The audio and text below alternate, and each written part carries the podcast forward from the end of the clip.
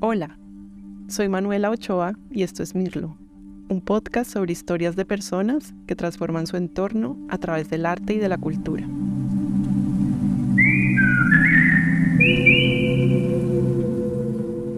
Mirlo es un programa de 070 Podcast. Juana Ivanasca Salgado es bogotana. Es bailarina, coreógrafa, historiadora y lleva muchos años trabajando como activista en derechos humanos y memoria histórica.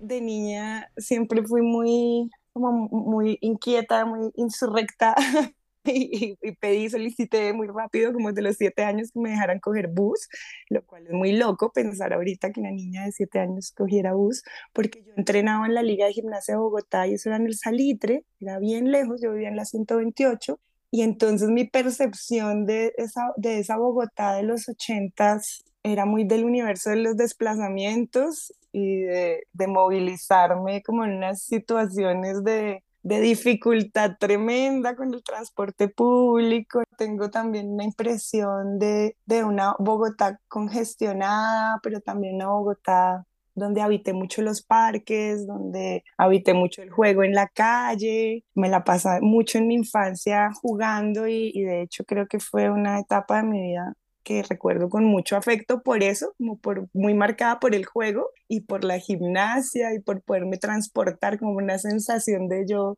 controlar la ciudad porque me podía movilizar en ella, así fuera un caos. El recuerdo que tiene Juana de una infancia autónoma e independiente en la Bogotá de los años 80 está marcada por el juego, la gimnasia y la fascinación por el movimiento. También está permeada por las obras de teatro y de títeres a las que la llevaba cada domingo su padre, Gustavo Salgado Ramírez tengo una, una, idea de que vi muchos títeres, no sé cuánto sea el porcentaje o más bien que me impactó, porque cuando uno es niño y le impacta algo artístico, pues le queda una memoria ahí muy impresa. Y, y, entonces ese era un plan con él, ¿no? Como ir los fines de semana, los domingos, era cuando había espacio, eh, a ver teatro y, y, yo creo que para mí eso fue como fundamental, me, me pareció muy fascinante como poder dar vida a través de uno a otro objeto, ¿no? Como estar suspendido en una cierta en, un cierto espacio temporal que te sacaba de, de, de, la realidad y te permitía habitar como una ficción. Yo creo que, bueno, eso es una elaboración de adulta, pero creo que eso me generaba fascinación, ¿no? Como como poder extrapolarme y, y, entonces yo me fijaba muchísimo en las luces, me fijaba mucho en cómo hacían mover esos, esos muñecos, esos títeres, en toda la puesta en escena, sí, muy pendiente del cómo lo hacían, ¿no? Como descubrir el truco que había detrás, en querer estar ahí, en querer participar, en ser metida, preguntona, como inquieta. Juana y su padre tenían una relación muy amorosa y tierna. Él la esperaba haciendo boxeo mientras ella entrenaba en la liga de gimnasia. Iban a teatro los domingos y pasaban muchas horas haciendo experimentos juntos.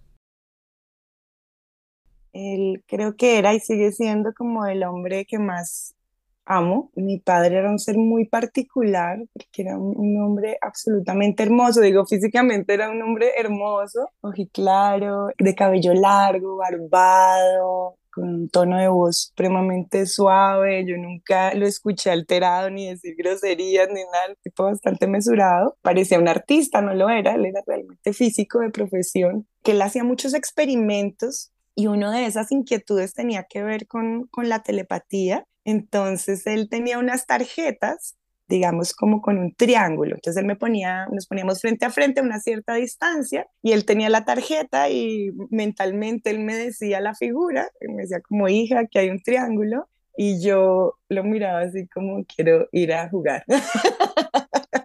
y me, me, hacía muchas horas hasta que, bueno, como por, por error y por cantidad numérica, hasta que yo decía triángulo y cuando yo decía triángulo, después le sumaba el triángulo el color, entonces era el triángulo amarillo y así, ¿no? Y, y él iba como haciendo estadísticas de mi de la recepción de la información vía telepática. Me parece loco, pero en este momento de mi vida lo considero totalmente eh, cuerdo, totalmente físico, totalmente real, sobre todo por todo lo que pasa posteriormente y, y cómo siento hoy día incluido que él no está físicamente, esas presencias o esas energías que vienen de lugares que todavía no comprendemos, pero que sí percibimos y que uno llama intuición, ¿no? Pero que son muchas informaciones que atraviesan el espacio y el tiempo y el cuerpo de uno y que uno codifica o que uno sabe y que uno las expresa de ciertas maneras. Entonces teníamos sesiones bastante largas, esas, pero también de mover objetos, de doblar cucharas. Y yo me he puesto a buscar y eso era como un tema de la época, ¿no? Como, como también mucho de, lo, de, de los extraterrestres también me hablaba un montón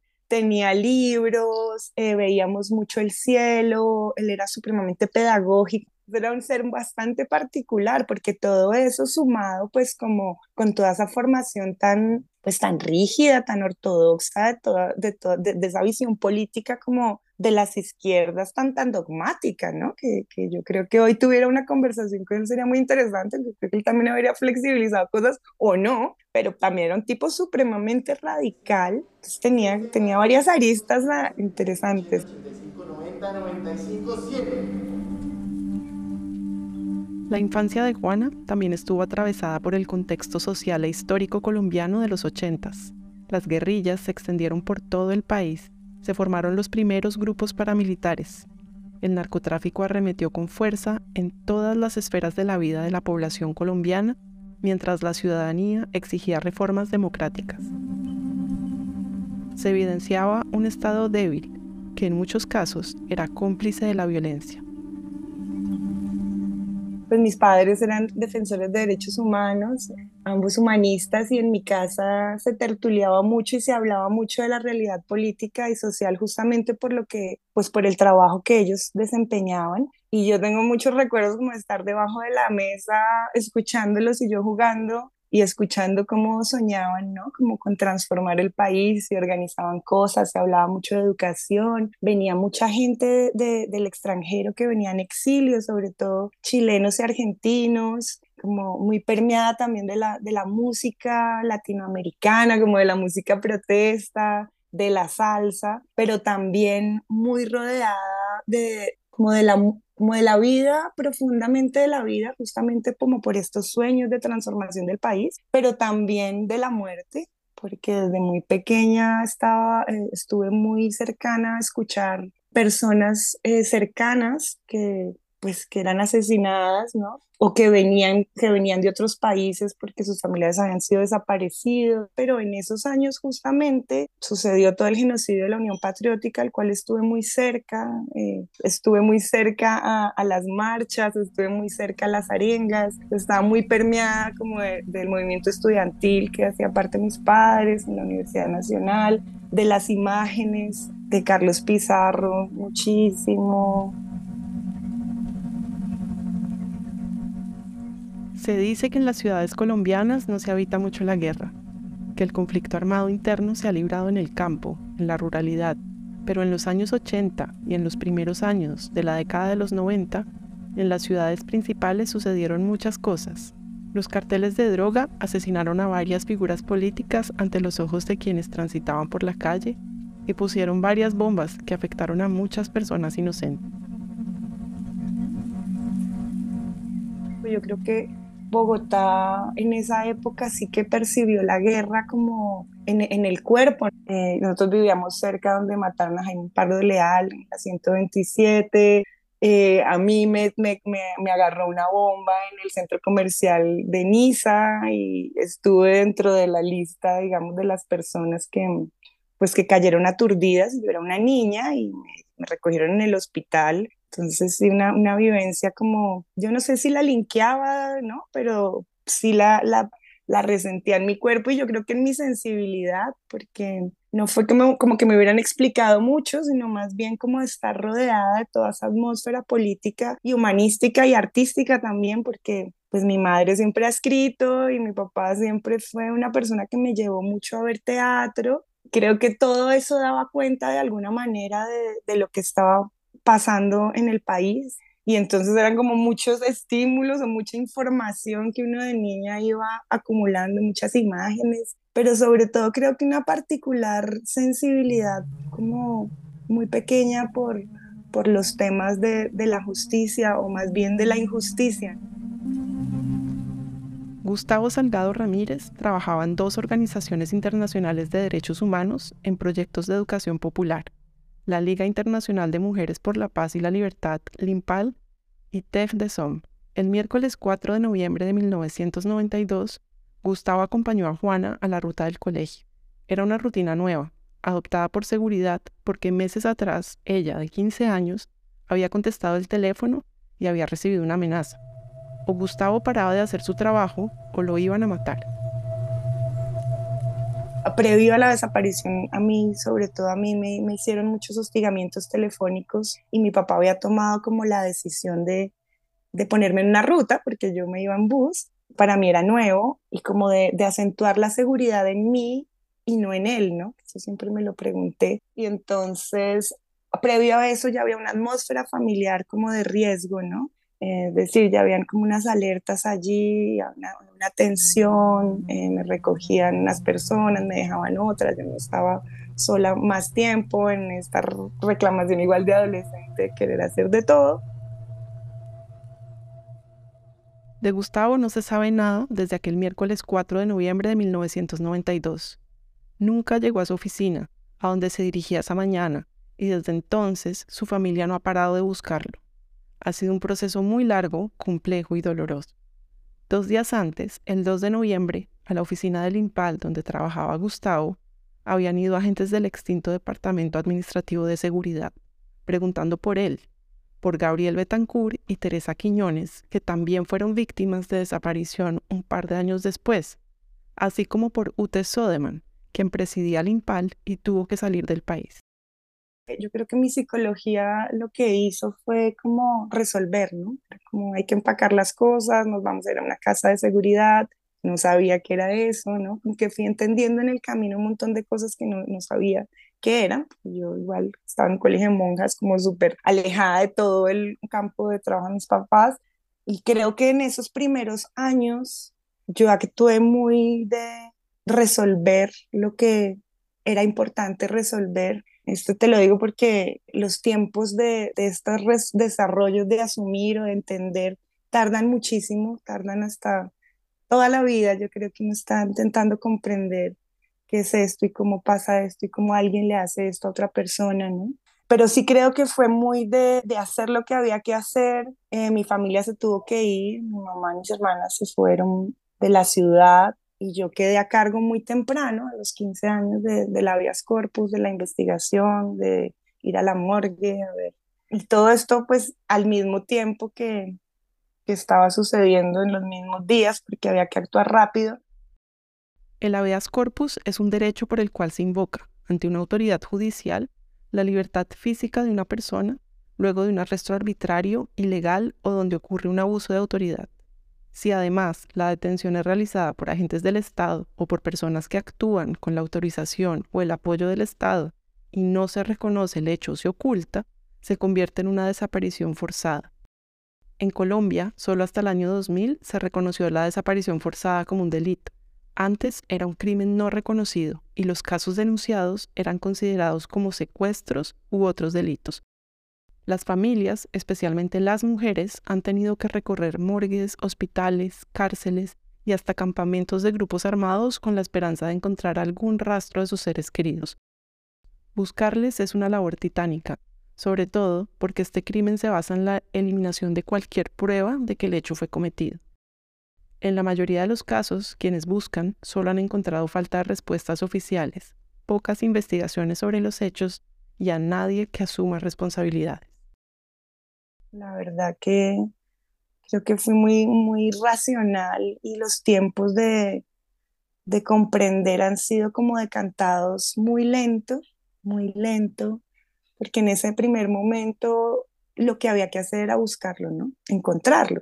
Y esa era como la lógica y fue la lógica muchos años de, bueno, no aparece porque hay que buscarlo en, todos los lados y era más como esa angustia de, de encontrarlo en ese primer momento que no, no sabía que era desaparecer a alguien, pues con todo lo que eso implica, ni quiénes habían sido, ni por qué, ¿no? Entonces no tenía como esa información, esa información la fui como construyendo a lo largo de mi vida, porque vuelvo y te digo, mi, mi mamá no estaba, ni mis hermanas, eh, mi familia también una familia muy alejada del espectro político, el colegio donde yo me rodeaba, un colegio de monjas, tampoco, entonces creo que fue posterior cuando yo entré a estudiar historia que fui como entendiendo, teniendo herramientas para entender y armando el quién era mi papá, ¿no? ¿Qué era lo que hacía? buscando razones como en la historia, en, mí misma, atando imágenes, recordando cosas, enterándome, haciendo contraste. En esos años eh, no, se hablaba de desaparición forzada. Luego de estudiar historia en la Universidad Nacional y danza en la Academia Superior de Artes de Bogotá, Juana viajó a Argentina a estudiar una maestría y allí encontró que los procesos de memoria alrededor de la última dictadura y la defensa de los derechos humanos eran temas de agencia ciudadana y política. Y los años previos a, a, esa maestría, yo había indagado sobre todo en el movimiento o había encontrado en el movimiento danzado un refugio, yo creo, para sostener un poco la realidad que me atravesaba, justamente por ese que te, esa, esa expresión que te digo de habitar el tiempo desde ese lugar, como a encarnarlo, más que de pensarlo y digerir el país, era muy difícil también. Yo me fui en pleno gobierno uribista, era insoportable. Eh, el nivel de paramilitarismo en el, en el país y yo necesitaba irme. Lo loco fue que cuando me fui me encontré de nuevo con mi realidad, pero esta vez una realidad en procesos que daban cuenta de, la desaparición, pero desde procesos de memoria elaborados o apoyados o acompañados después obviamente un proceso de movimiento social más grande, pues de todas las desaparecidas. Yo llegué a Argentina y me encontré con movimiento de Scratch, me encontré con un montón de obras, me encontré con la Universidad de, la, la, Madre, de las Madres de la Plaza de Mayo. Yo iba allí a esos lugares y, y, reconocía en esos lugares todos esos retablos y los veía como si fueran mi familia. veía a mi padre ahí, veía un poco reflejada la historia de, de, de Colombia también o latinoamericana compartida. La experiencia argentina atravesó a Juana y cuando regresó a Colombia en 2010 quiso hacer obra que tuviera que ver con el contexto de la desaparición forzada, un tema del que poco se hablaba en ese entonces en el país. Las familias de las personas desaparecidas, que en un completo estado de desamparo y a pesar del miedo que sentían de contar sus historias, llevaban valientes los retratos de sus seres queridos por calles y plazas. A su regreso, Juana se instaló en la casa de su madre por un tiempo, y allí, sobre la mesa de la sala, encontró un libro álbum titulado Camino a casa. Eh, en el 2010 me encontré ahí en la casa misma con, con Camino a casa y lo más loco es que cuando lo abrí me encontré, me encontré a mí misma ahí y me encontré con mi papá. Entonces era una locura porque era estar en la casa de mi mamá de nuevo, verme ahí, verlo a él, como estar de alguna manera todos juntos en esa casa y, regresando a casa, ¿no? Como que todo me cobraba un sentido ahí muy raro, como esas cosas que estamos hablando al inicio de, de a veces cómo se juntan tantas señales que uno tiene que leerlas, saberlas leer, porque a veces a uno le pasan por alto, ¿no? Pero como cuando estás como enfocada y, y se dan varias señales de la vida, varias coincidencias, creo que no son coincidencias, sino son como una cierta especie de mensaje y, creo que me pasó eso, a mí con ese libro. Ese libro es un libro hermoso, hermoso, tiene una contundencia, tiene una complejidad en su, en su sencillez aparente, pues porque la, la, escritura está completada con la imagen, lo cual es una de mis obsesiones, hacer imágenes teatrales. Me, me encanta hacerlo. Camino a casa, el libro álbum que Juana encontró en la casa de su madre, fue escrito por Jairo Huitrago e ilustrado por Rafael Yocten. Fue ganador del decimoprimer concurso A la orilla del viento y ha sido traducido a varios idiomas. Jairo Huitrago nos contó sobre el proceso creativo del libro. Estaba en Bogotá de hace un tiempo y en un bus eh, me encontré una niña que es igual a la del libro y tal cual, las de cuenta, su peinado, su uniforme, unos seis, siete años más o menos, me sorprendió mucho verla sola. Pensé que venía con alguien. Cuando se bajó del bus, tocó, pues alguien le ayudó a tocar el timbre, pero me di cuenta que además de que iba sola, sola, sin un adulto, quiero decir, venía con un niño más pequeño de la mano. que se bajaron en una parte de la ciudad bastante conglomerada, llena, por la décima más o menos, y se perdieron en la multitud. Así que me quedé súper impresionado de verlos juntos, sobre todo en una ciudad que es tan hostil con los ancianos, con las mujeres, con los niños. Nada, ese día escribí un poema que se llamaba así, Camino a casa. Me imaginé que ellos se iban de camino a casa. Unos días después, al poema que escribí a mano en un papel, le dibujé un león. Y pues me imaginé que el león pasó a acompañar en medio de la ciudad. Otros días después se lo mostré a Rafael Jokten, se entusiasmó muchísimo, él es el ilustrador. Me dijo, puedo, pues usemos la idea para hacer un álbum. Igual el poema era la, la, la escritura del álbum, el texto del álbum. Casi no hubo ninguna variación después de eso. Camino a casa cuenta la vida diaria de una niña.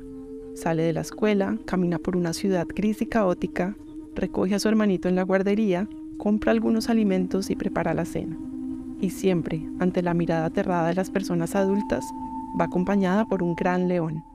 En una de las últimas escenas del libro, la niña se despide del león y las imágenes posteriores presentan claves que sugieren que el león es en realidad el padre, quien ha desaparecido desde 1985 y al que la niña trae de vuelta con su imaginación transformado en el poderoso animal.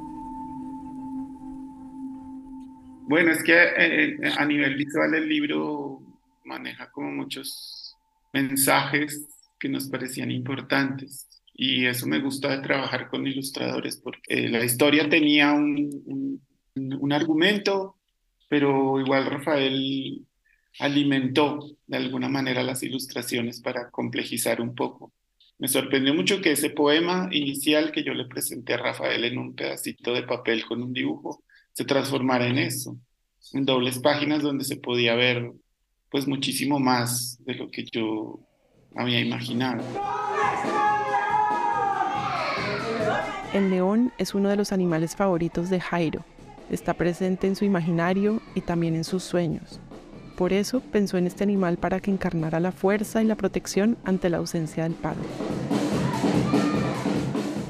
Y entonces en, todo, en toda esa narrativa visual eh, del libro también empiezan a entrar muchas coincidencias. Y ese libro justamente cierra con una noticia. Cuando la niña llega a su cama, la última imagen es una noticia de pues que su padre no lo vemos, vemos nuevamente su mamá, una familia de, mujeres, y es, eh, aparece un, un, acercamiento, un primer plano, a un recorte de prensa, un periódico que dice desaparecido en tal año, y pues la imagen es la imagen de alguien de pelo largo, barbado, que es igual al león que ha atravesado todo el... Y entonces en, en, eso también me, me encontraba con encontrarme a mi papá en estas búsquedas que no son de la justicia, porque no creo ni confío en la justicia colombiana, encontrarlo en los sueños, a través de los sueños, y él había venido en mis sueños a través de muchos animales y uno de esos era el león. Entonces fue demasiado especial, demasiado especial, fue un hallazgo muy, muy, muy, muy bárbaro.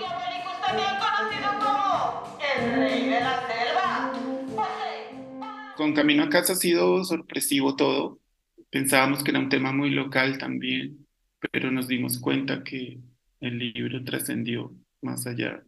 Y a partir de ahí, pues, hemos tenido un montón de respuestas distintas del público, ¿no? Obviamente han sido también muy duras, también testimonios muy dolorosos de lo que ha sido el libro para muchos lectores. Pues en Brasil nos hacían preguntas como si el libro fuera brasilero. En Chile nos preguntaban sobre detenidos desaparecidos. Si nos habíamos empapado de la historia reciente de Chile, obviamente pues el libro nace en Colombia, pero creo que dice muchas cosas a nivel latinoamericano sobre todo. Y eso ha sido, digamos, lo más importante, es decir, como sentir que el libro ha reflejado como la infancia de muchas personas, de una generación importante.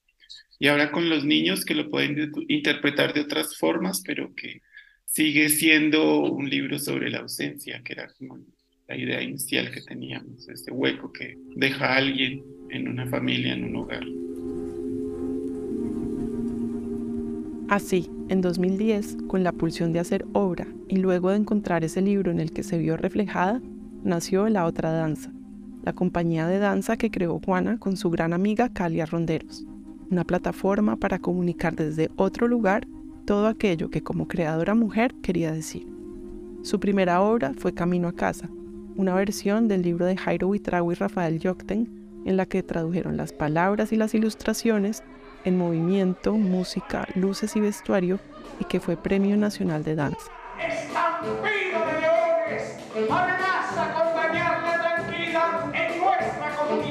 Eh, yo quería que el león fuera así, igualito que el libro, ¿no? que me diera cuatro metros, que andara por toda la ciudad a darle alas como a esa demencia, un poco delirio entre el que veía que era el cuento y mi sueño y la realidad y estar ahí con mi mamá. Entonces, así nació, digamos que esa fue la matriz, como encontrarme con eso, identificarme con, con esa niña, yo me sentía ahí metida dentro de ese libro. Entonces fue muy, muy especial. Lo construimos con Calia porque somos las dos para evitar como esa necesidad de decir, ¿no? El cómo tiene la complejidad pues, de todos los laboratorios de creación para que no sea ni panfletario ni nada de eso. Yo soy de otra generación, tengo también mis distancias con mis padres, pero sí comparto la, la, sensibilidad, ¿no? Y de alguna manera la lectura de, de, que la humanidad ha, ha, ha, hecho cosas bellas, pero también terribles, y, y que este mundo hay que mejorarlo, ¿no? Hay que mejorarlo en la, en la medida en que pasan los días y si uno puede aportar a eso y si uno es artista, como que ya no, ya no me bancaba más no, no poder decirlo y, digamos que también tomé la decisión de, lo he ido haciendo poco a poco, de decir quién soy yo, de quién soy hija y de decirlo sobre todo a través de, pues, de las obras. Esta es la voz de Calia Ronderos, hablando sobre la otra danza, el proceso de Juana y la obra Camino a Casa esta alianza, como la llamas tú, pues es como nuestro proyecto de vida, nace con la amistad, precisamente. Nace como, yo creo que no podría ser lo que es, lo que es la otra si no fuéramos amigas, sería como otra cosa. Juana, obviamente por mucho tiempo, fue muy silenciosa, así como yo, ella nunca me contó cómo, o sea, como que me, había comentarios pero yo tampoco profundizaba mucho porque sentía que para ella era muy, muy complejo, así como poner eh, pública la desaparición de, de, de, Gustavo. Yo creo que siempre estuvo como muy con el deseo de decir, pero con la educación de no decir. Sí, es como, no, no estaba permitido, no, no estaba permitido. No sé qué tanta información también ella tenía, ella, yo creo que ella también tiene muchos fragmentos y, ahí han ido armando la historia. Claro, uno en esa época no habla de memoria, o sea, como que esos términos se han ido sofisticando un montón, esos conceptos, esos términos, eh, y, y, y, lo que se iba haciendo era muy, muy intuitivo. Camino a casa, que es como la, la primera entrada, no era tan consciente, ¿sí? como que fue un, fue un texto que sedujo mucho a Juana y era como la, la, sí, era como una síntesis de muchas cosas, era un momento como una síntesis de poder hablar sin ser tan directo.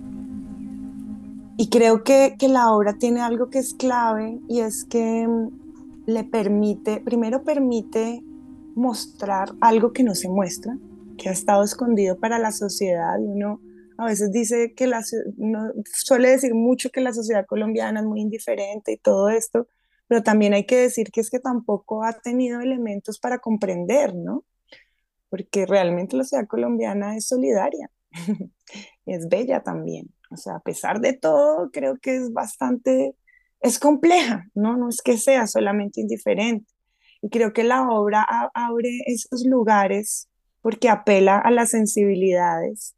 De hecho, me ha pasado muchas, muchas, no solo con la desaparición, o sea, con la desaparición, no solo política, eh, hace, hace poco estuve en Cali y, y, y, la gente me decía de la ausencia del papá también, que es una ausencia que ha estado asignada por la cultura, que los padres, no sé si en este país tanto como, bueno, en este más que en otros más bien, pero yo misma soy madre soltera, ¿no? Eh, unas paternidades ausentes eh, tremendamente, también muchos hombres por la concepción patriarcal, por cómo está la guerra dada, siendo hombres que van a la guerra. Entonces es una, es una ausencia de, de, la paternidad, porque la obra no es literal, ¿no? no es como que salga, soy un paramilitar o soy X, no sale un actor, ¿no? Todo es poético, como sucede, la, eso lo construye el relato, lo construye el público, eh, se le dan como elementos de, sobre todo, designar la ausencia, eso, eso es lo, lo más importante.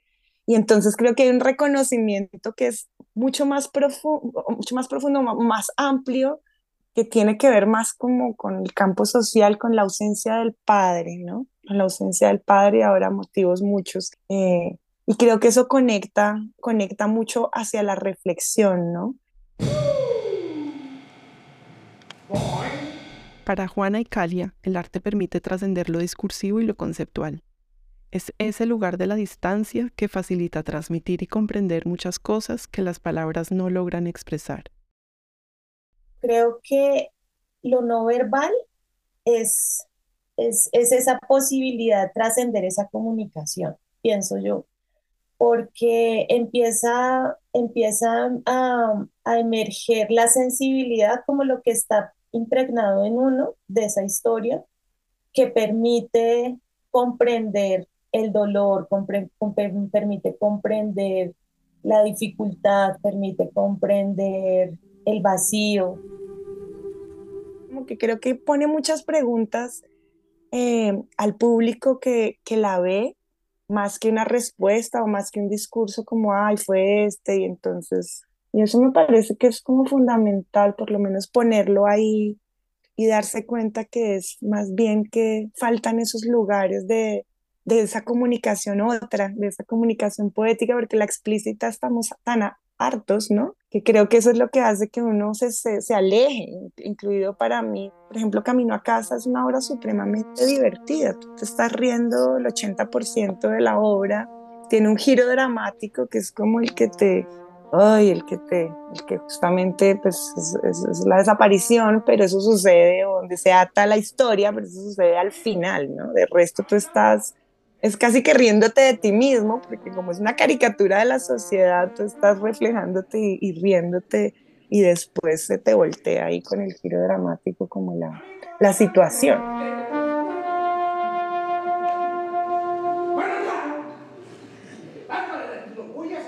En la obra, que mezcla teatro, danza, cine y música, Juana expande cada imagen del libro álbum, la encarna, la habita de movimientos, coreografías y gestos, y agrega varias escenas y situaciones para tratar de responder a las preguntas que ella se ha hecho por años sobre la desaparición de su padre. En el libro sale la niña, eh, la niña, ¿cierto? En la obra sale la niña niña y la niña adulta. Eh, y tiene dos momentos donde la niña adulta se encuentra con la niña niña. Y ese es el momento justamente donde raptan, capturan al león. Eh, y creo que ese fue como un reto, ¿no? Porque, porque yo hago ese personaje. Entonces, un poco como, es, es un poco testimonial, aunque no es el lugar del testimonio de yo soy fulanita de tal y me pasó esto, no, sino de habitar esa situación que me permite a mí construir esto lo digo yo analizando, bueno, no es para el público, pero que me permite a mí, a Juana, construir el relato de lo que me faltó, es decir, cómo se lo llevaron.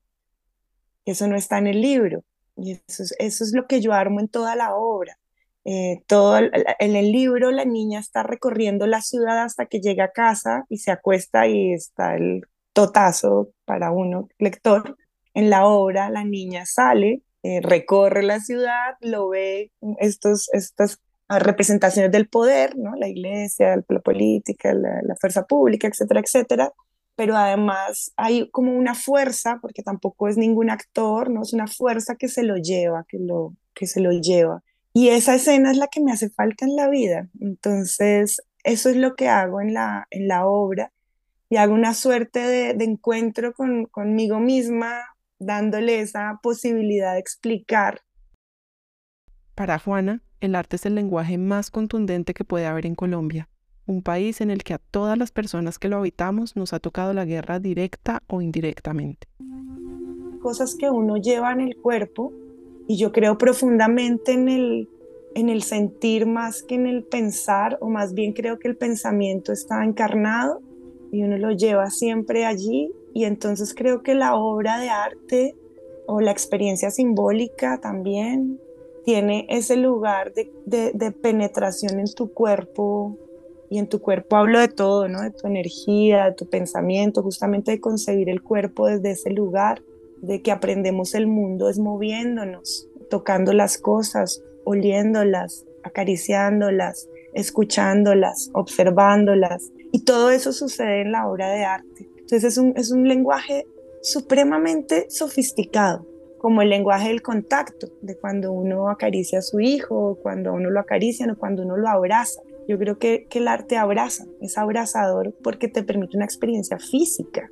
El cine, bueno, y eso es porque entran muchas cosas juntas, hablando por ejemplo de la imagen teatral, en un instante. Estás comunicando muchas cosas en un instante y no es un discurso de la discursividad de la palabra hablada, que, que es el lugar como de la cultura y que es un lugar también pues que es hermoso y todo, pero también oculta, también engaña, también tergiversa, ¿no? Y, y en cambio, en el lugar del arte, tú elaboras, tú elaboras y, tu percepción es única, individual, distinta a la que está al lado, distinta a la que está al otro. Apela, entra a jugar tu historia de vida, tus recuerdos, tus memorias. Entonces es demasiado profundo lo que sucede en esa comunicación. Por eso creo que nos hace falta tener más experiencias artísticas. Es justa y es horizontal en el sentido que todos la podemos ver, porque la podemos sentir no es como leamos un libro de física que uno no va a entender, ¿no? No, tengo que tener conocimientos previos. Está ahí el ser sintiente eh, frente a una obra de arte y entonces la comunicación es directa. Por eso creo que en un país en guerra como el nuestro, esa sofisticación que además la tenemos en los poros, porque aquí somos una sociedad bastante artística, una riqueza cultural tremenda, estamos como con esa disponibilidad y yo lo he visto cuando, cuando sucede lo que pasa y lo transformador que es hablar desde ese lugar, no desde un discurso que te diga cómo pensar o que lo hicimos todo mal o que somos indiferentes, no, que tú mismo eh, puedas elaborarlo y que puedas tomar acción o no o por reflexión, pero eso solo sucede cuando tú te sientes como afectado, una afectación de tu percepción y que te moviliza tus emociones.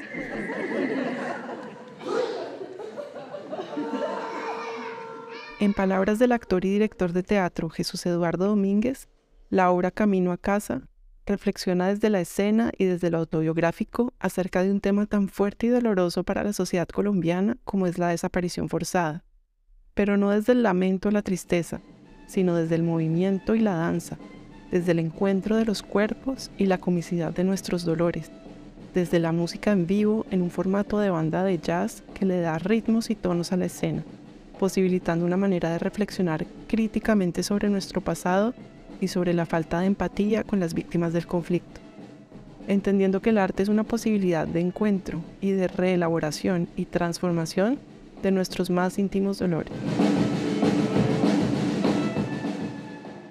Y siempre ha sido como un reto eso, como cómo hago para mostrar esto que nadie quiere hablar de esto, ni yo tampoco, de una manera explícita, ni de una manera que sea dolorosa, porque tampoco, tampoco considero el recuerdo o la memoria de mi padre como el hecho sí, pero la memoria de mi padre no. Entonces tampoco me, me, yo me identifico pues como con un retablo, o sea, no me identifico con esa narrativa porque para mí él es todo lo opuesto es como la vida, el movimiento, el teatro, la creación, como todo lo que significa la vida, pensar en que la vida además de otras personas sea mejor, me parece tan, tan noble, tan lindo, pero no lo hace todo el mundo, ¿no? Como dedicar su vida a que, a que, a que hayan condiciones mejores y más justas para los otros. Los hacen seres bien particulares. Mi, mi memoria y lo que mi obra no es una obra triste, no sé cómo explicarla, no es lánguida, no es es, es irónica, es, es divertida, eh, tiene un carácter que es distinto, que es más como el carácter como yo lo, lo veo a él y lo que él dejó en mí, ¿no? Como la, la risa, la, la alegría, es, mucho la alegría, ¿no? Siento, y a veces lo digo mucho, que mi venganza es la alegría, eh, porque yo no, no considero, o sea, considero lo injusto, lo impune, lo triste, pero eso pertenece a, a la gente, al, per, al perpetrador. Yo no me identifico así, ni en mi familia tampoco.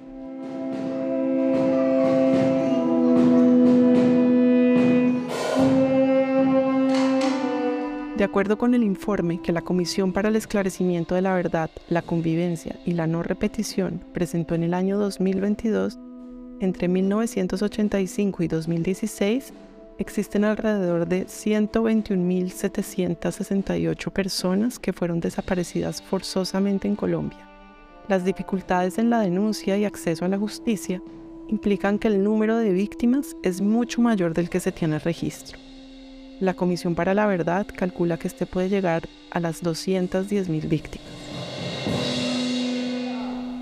La desaparición de Gustavo Salgado Ramírez se dio en un contexto de persecución política contra amplios sectores de la población. Su nombre fue hallado en archivos de inteligencia del ejército, por lo que la tesis principal es que se trató de un crimen de Estado, que hoy, 30 años después, sigue en la impunidad. Su familia no parará hasta encontrarlo y jamás se callará frente a la injusticia.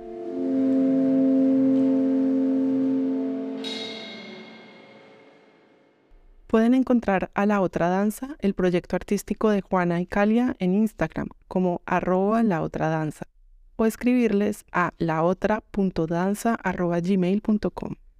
A Jairo Huitrago lo encuentran en Twitter como arroba jairohuitrago y en Instagram como arroba Jairo Libros. La música original de la obra Camino a Casa fue hecha por Samir Elías Aldana.